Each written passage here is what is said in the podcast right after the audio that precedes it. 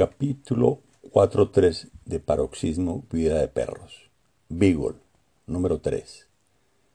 La historia número 3 es la de un perrito de raza Beagle y no es menos trágica que la de sus vecinos de cinturón. Tufo, en un día de lucidez, se encontraba deambulando en el centro de la ciudad. Estaba por los alrededores de la estación del metro y de repente escuchó el llanto y los aullidos de un perro. Cuando se acercó al lugar, encontró al animal.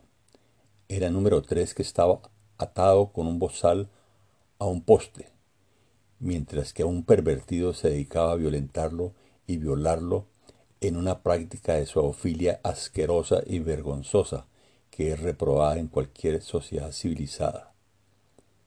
El hombre, al ver a Tufo, mientras se sujetaba los pantalones con sus manos, salió huyendo como alma que lleva el diablo.